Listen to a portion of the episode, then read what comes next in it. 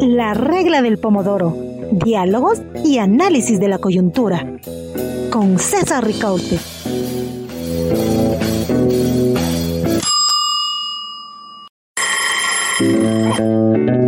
La regla del pomodoro.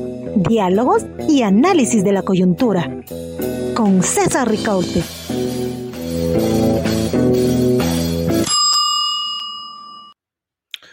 Hola amigos, hola amigas, gracias por acompañarnos en esta emisión de la regla del Pomodoro, que la hacemos un día miércoles, dado que el día de mañana, jueves, eh, se concluye, concluye el tiempo de las campañas electorales. Una campaña electoral que en nuestro caso, eh, en este caso de las elecciones adelantadas de agosto del 2023, eh, terminan de forma accidentada eh, con una total incertidumbre. Eh, hoy mismo, mientras eh, les estoy hablando, ¿no es cierto?, se debería, debería estar iniciando una sesión clave del Consejo Nacional Electoral en la cual se calificaría o, o no la candidatura de Cristian Zurita en reemplazo de Fernando Villavicencio, del asesinado Fernando Villavicencio. Y justamente esta, este tramo final de la campaña electoral está marcada por ese magnicidio sucedido hace justamente ocho días. Eh, eh, Fernando Villavicencio, candidato a la presidencia de la República, como ustedes saben, fue asesinado atrozmente eh, por sicarios. Mientras salía de un mitin político y quedó al descubierto sin ningún tipo de protección, fue introducido en una camioneta sin ningún blindaje eh, y fue asesinado a mansalva por sicarios que lo estaban esperando. Eh, después de este hecho, Cristian Zurita trató de registrar su candidatura o construye, trató de registrar eh, una candidatura de reemplazo. Primero fue la vicepresidenta, luego el domingo se anunció la candidatura de Cristian Zurita y el CNE lo que ha señalado es que va a seguir los procedimientos ordinarios frente a un suceso extraordinario. Realmente penosa, y este es mi comentario personal, penosa la actitud cómplice del CNE en tratar de alterar la integridad de las elecciones. Y hay que decirlo claramente, lo digo con total responsabilidad. Es penosa la actitud de las autoridades del CNE en tratar de alterar el proceso electoral del día domingo. Si Cristian Cristian Zurita no es calificado finalmente por el CNE, estaríamos ante un proceso fraudulento e ilegítimo el día domingo. Y lo digo claramente. Pero mientras tanto, nos toca seguir examinando las propuestas de campaña de los candidatos y eh, eh, Ecuador Chequea ha hecho un esfuerzo enorme por examinar los eh, planes de gobierno en cuanto a seguridad de los distintos candidatos. Y por eso contamos esta noche con el editor de Ecuador Chequea, Alexis Serrano, Alexis, bienvenido. Muchísimas gracias por acompañarnos esta, esta noche en este espacio especial en el cual queremos eh, justamente eh, eh, examinar ese trabajo estupendo que ha hecho Ecuador Chequea para desglosar, ¿no es cierto?, examinar con lupa los, los planes de gobierno en cuanto a seguridad de los distintos candidatos. Alexis es un periodista, pues él se define siempre, lo he escuchado muchas veces, periodista que escribe, licenciado en periodismo por la Universidad San Francisco de Quito, cursó la maestría en literatura y escritura creativa en la Universidad Andina Simón Bolívar. Durante 13 años trabajó en Diario La Hora, donde fue desde pasante hasta editor general. Y desde el año pasado se integró como el editor general de Ecuador Chequea. Así que Bienvenido, Alexis. Gracias por acompañarnos esta noche. Muchas gracias, César, a ti por la invitación. Aquí estamos. Y damos la bienvenida también a Ana Minga, periodista que estudió comunicación social, tiene un masterado en estudios de la cultura, convención en literatura hispanoamericana, una especialidad en perfilación y comportamiento criminal y otra especialidad en periodismo digital investigativo por la Universidad de Nebrija España, escritora que hasta el momento tiene cinco libros publicados. Ana, muchísimas gracias por acompañarnos también esta noche. Un gusto compartir esta, conversación, este análisis con ustedes. Gracias, Ana, a, ti también. Y bueno, Alexis es el editor general de Ecuador Chequea, Ana, una periodista que eh, ha trabajado justamente en examinar eh, los eh, planes de gobierno en cuanto a seguridad de los distintos candidatos a la presidencia de la República. Bien, em, la primera pregunta que quiero hacerles es casi de cajón. El tema de seguridad es definitivamente el tema clave en estas elecciones, el tema prioritario para la población ecuatoriana, aún más después del asesinato eh, de eh, Fernando Villavicencio. Y cómo están los planes de gobierno de los candidatos, reflejan esa, esa urgencia y esa... abordaje profundo que necesita la, sociedad ecuatoriana de eh, las propuestas de los distintos candidatos presidenciales. Hoy primero contigo, Alexis, quizás un panorama general y después con Ana podemos intentar quizás dar ya puntadas sobre cada, cada candidato. Alexis. Perfecto, César, muchas gracias. Sí, bueno, el, eh, es la principal preocupación de la gente, sin duda alguna, eh, el tema de la seguridad, la violencia, la ola de violencia que que nos, nos afecta en este momento como país. Y nos llamaba la atención que mientras íbamos en este camino de analizar los planes de campaña, de los planes de gobierno en cuanto a seguridad, veíamos también que en las intervenciones públicas los candidatos no hablaban mucho de seguridad. Mm. Pienso que luego viene un vuelco con el tema del asesinato de Fernando Villavicencio, pero antes de eso no hablaban mucho de seguridad. Tal es así que también recogimos como Ecuador Chequea eh, varios de los informes de participación ciudadana que decían precisamente que la seguridad estaba recién en el tercer lugar en cuanto a los temas de los que más hablaban los candidatos, después de lo económico, lo social. En primer lugar estaba lo económico, luego estaba el tema social y tercer, en tercer lugar la seguridad. Eh, insisto, creo que ha evolucionado mucho esto en eh, tras el, asesinato de, de, Villavicencio, del candidato Villavicencio. Pudimos verlo en el debate de, del domingo, en el que ya incluso vimos al, candidato Novoa asistir con chaleco antibalas, eh, y, todos, todos los pronunciamientos eh, desde ese día han incluido el tema de la seguridad. En cuanto a los planes, lo primero que hay que decir es que son planes bastante distintos del uno del otro, en todos los temas, pero también en, el de seguridad. Hay muchos eh, que incluyen más enunciados y y promesas que acciones concretas, ¿no? O sea, y también tenemos del otro, o sea, hay otros que en cambio eh, son, tienen puntaladas mucho más concretas de lo que se propone y de lo que se haría en seguridad. Esa es la primera visión de que son planes muy distintos. Y, y el segundo punto, eh, que no eh, logran conectar con una cosa concreta, con una cosa puntual vamos a hacer. Y hacia allá va un poco el análisis también, ¿no? Que hemos hecho. Gracias, Alexis. Eh, em, Ana, entonces ya eh, entrando en el, en el, análisis de em, los planes de cada candidato, poco mm, Alexis nos ha señalado que son muy distintos entre sí, pero que al final eh, quizás el, el, factor común que cruza a todos es que no logran concretar como acciones eh, concretas. ¿Cuál es tu impresión una vez analizados los ocho planes, ¿no es cierto? Vamos después, eh, incluso ojalá desde producción podamos mostrar eh, el, micrositio, ¿no es cierto?, que tiene, en donde están montados los ocho planes, el examen de los ocho planes de gobierno que tiene Ecuador Chequea en este momento al aire. Ana, te dejo la palabra. Gracias. A ver, eh, lo que se pudo, lo que pude evidenciar en los ocho planes, eh, todos hablan de la seguridad como una prioridad, todos los candidatos. Sin embargo, eh, se mantiene en el debería ser. y además asocian la seguridad no con seguridad ciudadana como algo integral, sino solo como seguridad relacionada al delito, al crimen organizado. Eh, eso de manera general. Em, uno de los puntos también que se puede ver en la seguridad ciudadana es la prevención de riesgos naturales. Esto no lo topa eh, ningún candidato salvo eh, Jaco Pérez, eh, que tiene esta visión más ambientalista.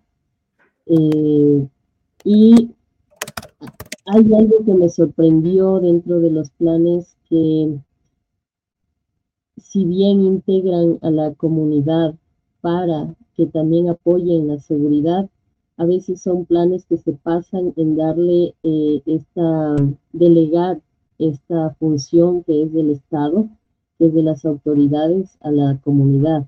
Había algunos planes que decía hay que hacer como una red de vigilancia, una red de, eh, comunitaria, o sea que nosotros los ciudadanos nos cuidemos cosa que en tema de capacitación no, no, no se podría hacer, tampoco es que tengamos armas, eh, no, no se podría hacer eso. Entonces eh, se presenta esos planes. Eh, una de esas ideas la presentaba Herbas en uno de esos planes.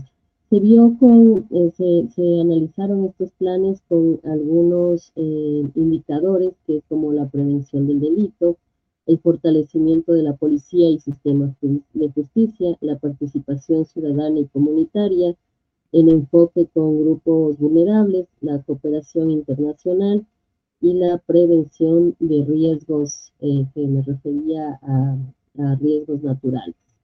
Esos son los, indicadores con los cuales se examinaron los planes de, gobierno, ¿no es cierto? Sí, sí. Todos están más enfocados a la prevención del delito, pero ninguno dice cómo lo va a hacer. Em, he escuchado los discursos de Topic, de Dan Topic.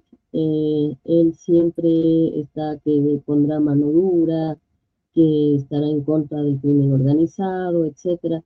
Pero su plan es bastante, si entran a mirar este especial, eh, los indicadores son bastante bajos. De todos los, de todos los candidatos, el que más bajo tiene los indicadores es Dan Topic porque eh, su plan es un debería ser y mm. más bien se queja de lo que no se ha hecho como Estado y como gobierno, pero no propone nada. Eso, eso, eso justamente iba, iba a preguntar, o sea, porque tenemos un candidato que ha hecho de, eh, por lo menos en el discurso de la eh, del combate contra la inseguridad su bandera, ¿no es cierto? Y aparece con esa imagen de un Bukele ecuatoriano, ¿no es cierto? Y, nos vende ese, discurso. Pero en su plan de gobierno eso no se refleja. Es decir, eh, ese discurso al final en el plan de gobierno no está plasmado. Ana, eso es lo que nos quieres decir. Sí, no, no está plasmado. Incluso, o sea, em, él habla de combatir el delito, pero no habla de prevención del delito. Y si habla de combatir el delito, no dice cómo combatirlo. Mm. O sea, solo da ideas sueltas, ¿no? Que cualquiera puede decir que son propuestas, pero son ideas sueltas. No, también fortalecimiento de la policía y sistema de justicia, no dice cómo lo, lo va a realizar y cómo va a ser ese fortalecimiento. Habla un poco de tecnología, de la intervención de tecnología, pero tampoco dice en qué sentido eh, lo, va a hacer. La participación ciudadana y comunitaria, eh, igual todos los candidatos ahí. La participación ciudadana en, en seguridad ciudadana se refiere a tener una mejor calidad de vida. Por ejemplo, el que los ciudadanos puedan salir libres a los parques, puedan eh, estar bien en los espacios públicos. Pero aquí lo que están haciendo los candidatos es delegar la función del Estado de cuidado de la seguridad a los ciudadanos, lo cual sería muy peligroso si es que llegan a, conformarse, o sea, a concretarse esas ideas de los planes. Es decir, por, ejemplo, ¿hay algún candidato que propone la creación de brigadas ciudadanas que vigilen los barrios, ciudadanos armados que combaten el, crimen? Cuéntanos un, poquito qué, qué, propuestas hay de, qué, de qué candidatos en ese sentido, Ana. Gervas, eh, habla de hacer un sistema de vigilancia, ¿no? Dentro de, los barrios, para estar todos ahí vigilantes. También, bueno, Armijos, él es más bien, tiene una mirada más urban, rural, perdón, rural de parroquias, entonces él va a, eh, se sustenta el tema de la seguridad en las parroquias. Ya eh, lo que quiere es las comunidades que sean las comunidades las que eh, eh, tengan esta facultad para la seguridad, que también se les dé esa facultad. Novoa, Novoa eh, tiene sí una idea de fortalecimiento a la ciudadanía, Daniel Novoa, sin embargo no dice cómo lo va a hacer, sin embargo él topa varios indicadores, Daniel Novoa. Luisa González, ella sostiene en todo su plan de trabajo, sobre todo en seguridad, que regresaría a hacer lo que ya se hizo antes en el correísmo y habla de los comités de los barrios, que se volverían a integrar estos comités eh, en los barrios para vigilar y que tengan eh, cada cierto tiempo una reunión periódica para ver qué eh, amenazas o qué cosas extraordinarias se, se, estén dando. Eso es lo que dice Luisa González. También el em, mantener o sacar o reconstruir nuevos ministerios que se encarguen de la seguridad. Mm, Correcto. Eh, gracias, Ana. Regreso contigo, Alexis, porque, em, claro, todo esto que nos describe Ana que sale del análisis de los planes bajo estos indicadores que han sido examinados, ¿qué tanto se refleja en el, ya en el discurso público? Tú nos señalabas que hubo un examen también del discurso público de los candidatos, y ¿cómo ves tú reflejado esto? ¿O, o en realidad hay como una distancia, un divorcio entre los planes y luego el, el, ya el discurso público de los candidatos? No, más bien creo que el, esta falta de, ideas concretas, de ideas prácticas, se refleja también en el discurso, ¿no? Yo en el camino este utilizaba la palabra, eh, buscaba una palabra para definir esto, yo decía, los planes están llenos más de enunciados que de propuestas, ¿no? O sea, mm. eh, es como, como, por poner un ejemplo, y no, no voy a decir el, candidato, pero eh, justo estaban hablando ustedes de la, del tema de la participación comunitaria, y hay un eh, enunciado, yo lo llamo así, que dice, la participación comunitaria es un componente esencial para prevenir y reducir la violencia. Las comunidades locales conocen mejor sus problemas y soluciones. Y no es mentira, o sea, es cierto que las comunidades conocen mejor sus problemas, pero no se dice en la práctica eso qué va a significar en planes concretos para luchar contra la inseguridad y la claro, violencia. La propuesta ahí concreta, efectivamente, para movilizar, para movilizar esas comunidades, claro. Exactamente. Entonces, hay otros ejemplos que son súper más concretos, tan concretos como decir que cada unidad de policía comunitaria va a tener un dron para vigilancia o, cosas por el estilo. Esas son cosas mucho más concretas que hay en otros planes eh, que estos denunciados que yo decía. Ahora, en el discurso público, esto se ratifica porque digamos, una nota con una recopilación de frases que han dicho los candidatos sobre la seguridad durante la campaña y se parece mucho a lo que está en los planes, ¿no? En el sentido de decir enunciados, de hacer promesas, eh, de, hacer conjeturas o de hacer o de esbozar opiniones más que propuestas concretas, ¿no? Yo por, ah, justo ahora conversaba con alguien y decía, lo más concreto o, de lo más concreto que hemos visto en ese sentido es el video de Topic en el cual pues, eh, presenta los nuevos Robocop que, que, que, él traería para la policía, ¿no? Eh, entonces, eh, yo creo que esa es la gran deuda de los planes, el hecho de llevar, de decir el cómo, ¿no? Ana decía, dicen el qué, pero no dicen el cómo, o sea, cómo lo van a hacer, de dónde van a obtener los recursos.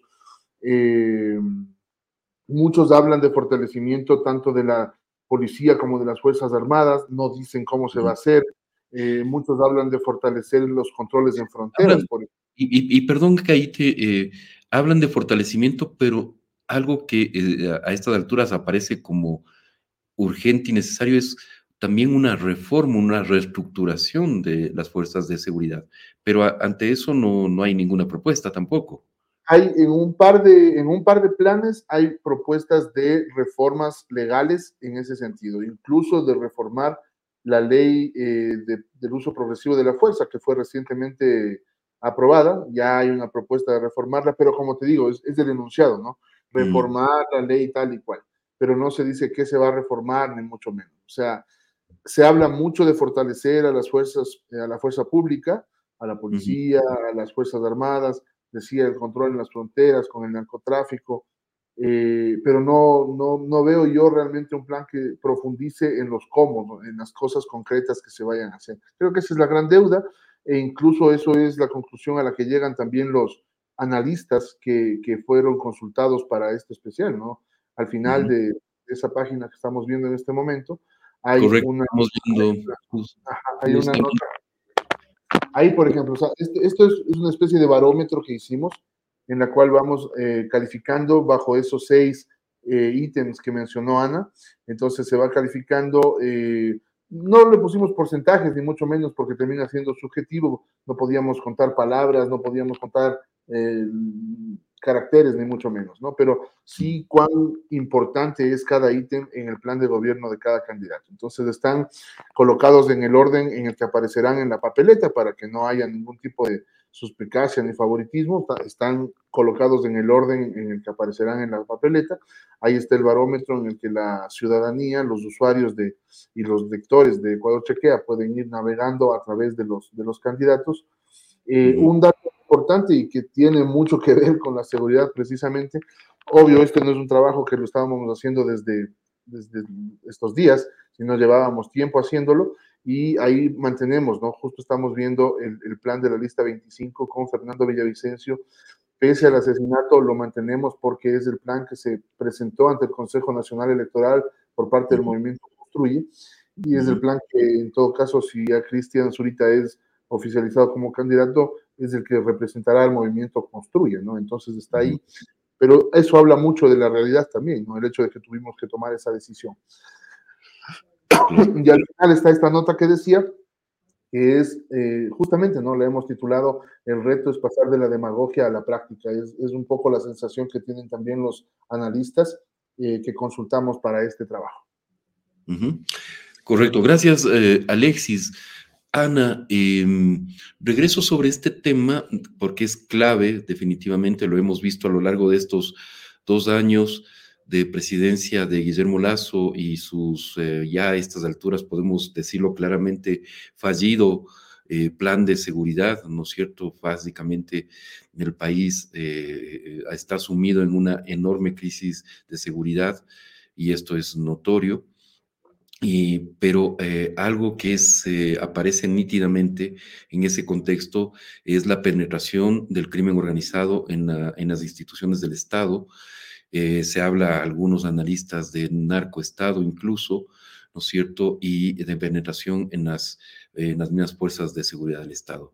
¿Hay alguna mención a este tema de cómo se va a afrontar este eh, problema que es radicalmente importante y sin el cual no creo que se pueda avanzar en un verdadero plan de seguridad?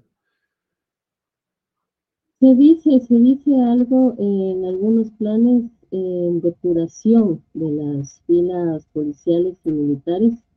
Se habla de esto en el plan de Otto, se habla sobre todo en el plan de Fernando Villavicencio, se habla eh, sobre la depuración, eh, también sobre el control de puertos, eh, pero igual son como eh, las propuestas, no se dice cómo se, se lo va a realizar.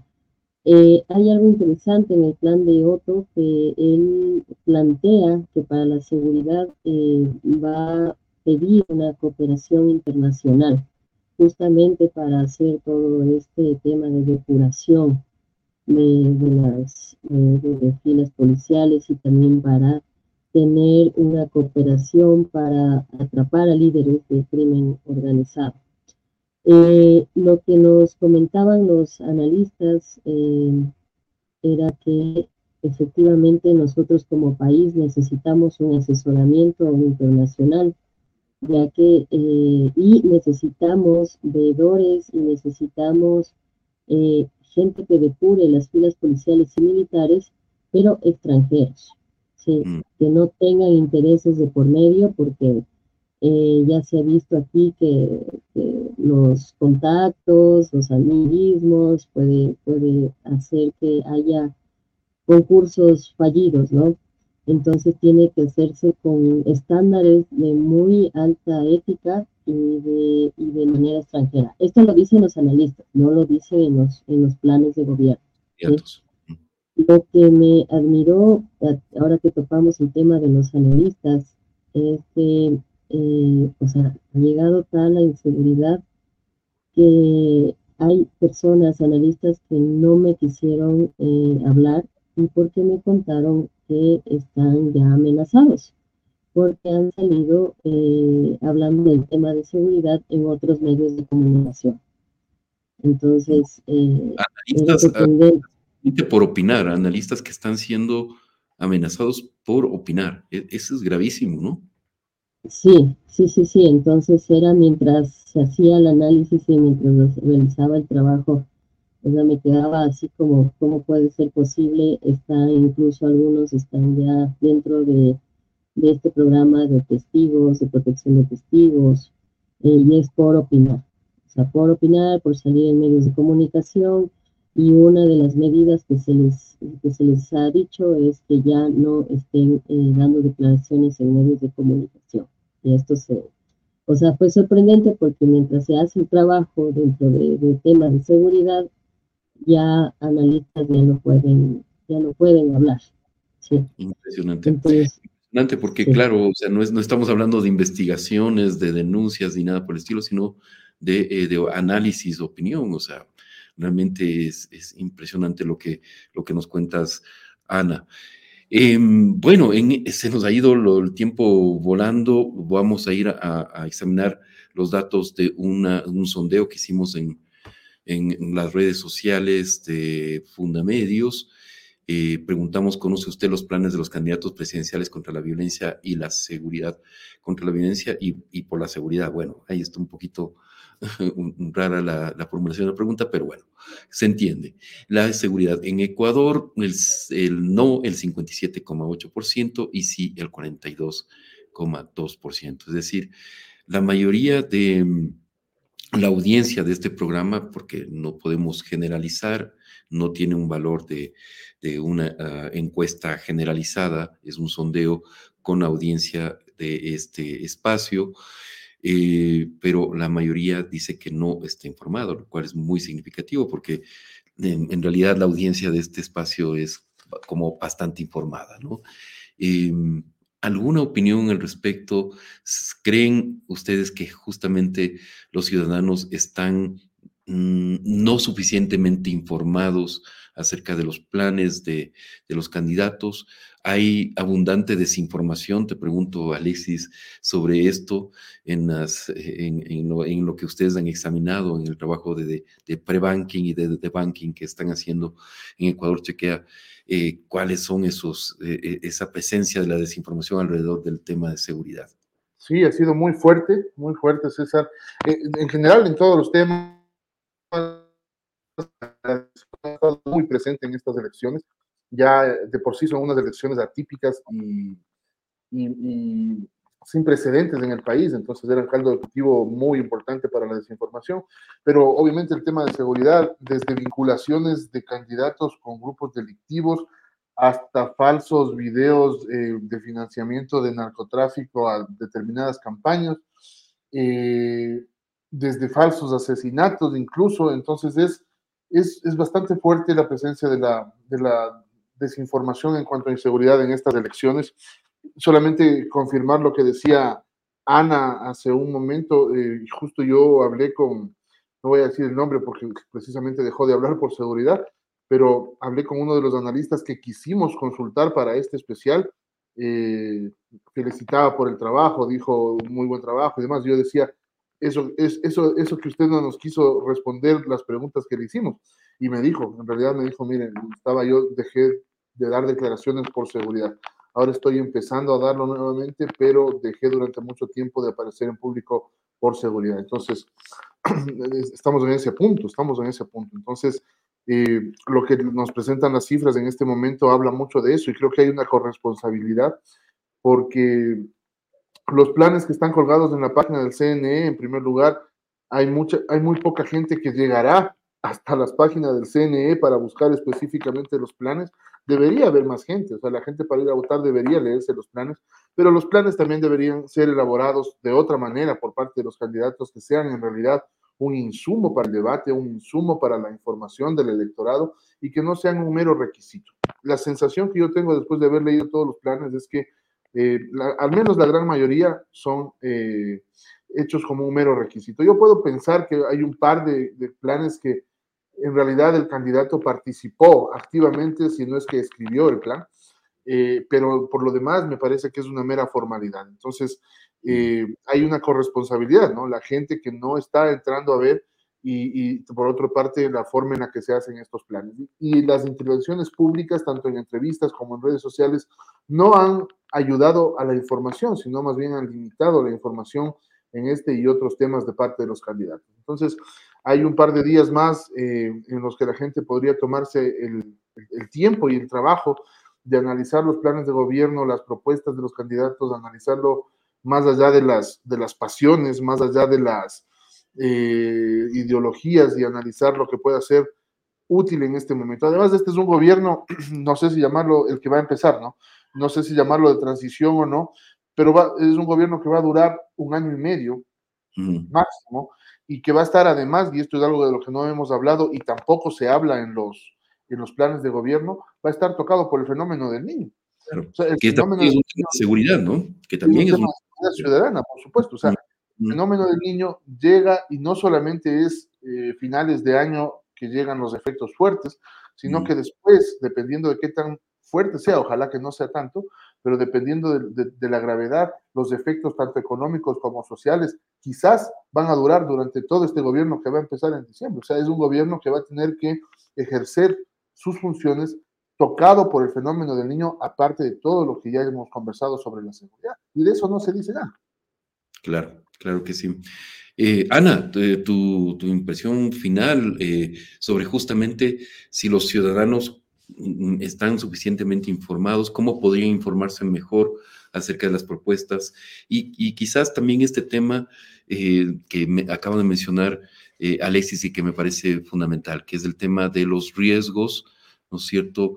Riesgos naturales como un factor también de seguridad. ¿Cómo, ¿Cómo se trata esto en los planes de los candidatos? Claro, eh, eso es lo que les decía al inicio. Uno de los indicadores es el factor de eh, reducción de riesgos. Lo toca el candidato Jaco Pérez, eh, diciendo que se dará recursos cuando sea necesario. Y lo toca de pasada el candidato Armijos el tema del fenómeno del mundo. El resto de candidatos no. ¿Cuál es mi impresión al ver estos planes? Que fue, no sé, como que se sentaron y fue una lluvia de ideas y vamos redactando lo que, lo que bien se puede. Porque mm. hay planes, por ejemplo, de Herbas que es muy, muy corto. Y, y también son planes que la gente, o sea, si entra a revisarlos, o sea, tendría que estar pescando eh, qué propuesta es la viable, que, porque hay mucha demagogia, hay mucha, mucha palabrería. Eh, y deberían pues de, de, otra manera. Y yo mm. creo que sí es muy diferente el discurso que están teniendo con los planes que proponen, porque en el discurso eh, proponen maravillas, pero en el papel no está esas maravillas que, que están proponiendo, ¿no? O será por la circunstancia, la coyuntura lamentable que vivimos en el asesinato de Fernando, que recién es como que se están despertando, pero más para decir en el discurso nos falta seguridad, pero no cómo, no cómo hacerlo. Mm. Eh, entonces, sí son, sí son planes que, que tienen sus, sus graves eh, falencias, que incluso da la impresión de que si con esto vas a gobernar, eh, vamos a tener problemas. Gracias, Ana. Gracias, Alexis. Eh, no sé si producción nos puede volver a proyectar la, página, el, el, micrositio de Ecuador Chequea, donde están los planes de gobierno, porque me gustaría finalizar justamente invitando a toda la audiencia a que visiten el, el sitio web de Ecuador Chequea, busquen este especial, ¿no es cierto?, que se llama Ocho, ocho Caminos, Ocho Caminos, Ocho Propuestas contra la Inseguridad. Eh, un gran trabajo periodístico en el cual justamente se desglosan los planes de eh, gobierno en cuanto a seguridad de los candidatos y que va a ser mucho más útil que buscar los candidatos, los, los planes de gobierno de los candidatos cada uno, o bien en la página del, del CNE o bien en las páginas web de cada candidato. Aquí los van a tener todos juntos y además examinados, ¿no es cierto?, bajo un análisis, incluso un barómetro en el cual se mide eh, eh, en dónde están las fortalezas y las debilidades de los planes de los distintos candidatos, elaborados además con de una manera absolutamente técnica y yo diría eh, políticamente neutral. ¿No? Así que felicitaciones una vez más, Alexis, Ana, por este gran trabajo que creo que es un gran aporte de Ecuador Chequea hacia eh, la democracia, hacia eh, los votantes, los ciudadanos que tenemos que acudir a las urnas este domingo. Muchísimas gracias también por acompañarnos en este espacio. Ana, Alexis, su despedida. No, muchísimas gracias de mi parte, eh, César, Ana, por el trabajo también. además, en el en el sitio están colgados también los planes de gobierno, por si los quieren leer por completo también. Y en las redes sociales de Color Chequea estamos eh, publicando eh, en estos días también varios recursos que son como pastillitas de lo que incluye el, análisis nuestro del plan de gobierno, incluso eh, en TikTok, en Instagram, en Facebook, en Twitter, para que la gente esté pendiente y quizás ayude a que sea un voto más informado, ¿no? Sin duda sí será, eh, Alexis. Ana, tu, tu despedida.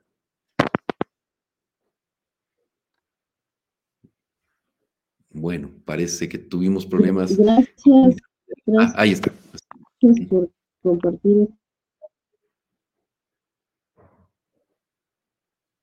Uy, parece que se, sí, lo perdimos, Ana. Pero bueno, era ya la, despedida de Ana em, y quiero también despedirme de todos ustedes que han estado haciendo esta transmisión. Y, eh, y, bueno, nos volveremos a ver el día domingo en una transmisión especial que vamos a tener de la regla del Pomodoro después del proceso electoral, un proceso electoral marcado por la enorme incertidumbre que tenemos aún ahora, pocas horas antes de las, eh, del proceso eh, de votación, en el cual la papeleta aún está eh, incompleta después del asesinato atroz, del magnicidio de Fernando Villavicencio y las trabas que se ha puesto para la participación de eh, Cristian Zurita como reemplazo de Fernando Villavicencio. Vamos a ver qué pasa en las últimas, en las próximas horas. esperemos que la situación se normalice, que Cristian Zurita pueda participar eh, que los ciudadanos puedan votar por la opción que prefieran, ¿no es cierto? Y que eh, al final del día podamos tener un proceso democrático. Yo no diría normal, porque esto ya no es normal, el ver a un, al que exista un candidato asesinado, el magnicidio de un candidato, ver a un candidato eh, cubierto con chaleco antibala y casco que tiene que ir a, los procesos, a los mítines, a los em, distintos actos de campaña eh, cubierto como si estuviéramos en una guerra no es normal, no es una democracia normal.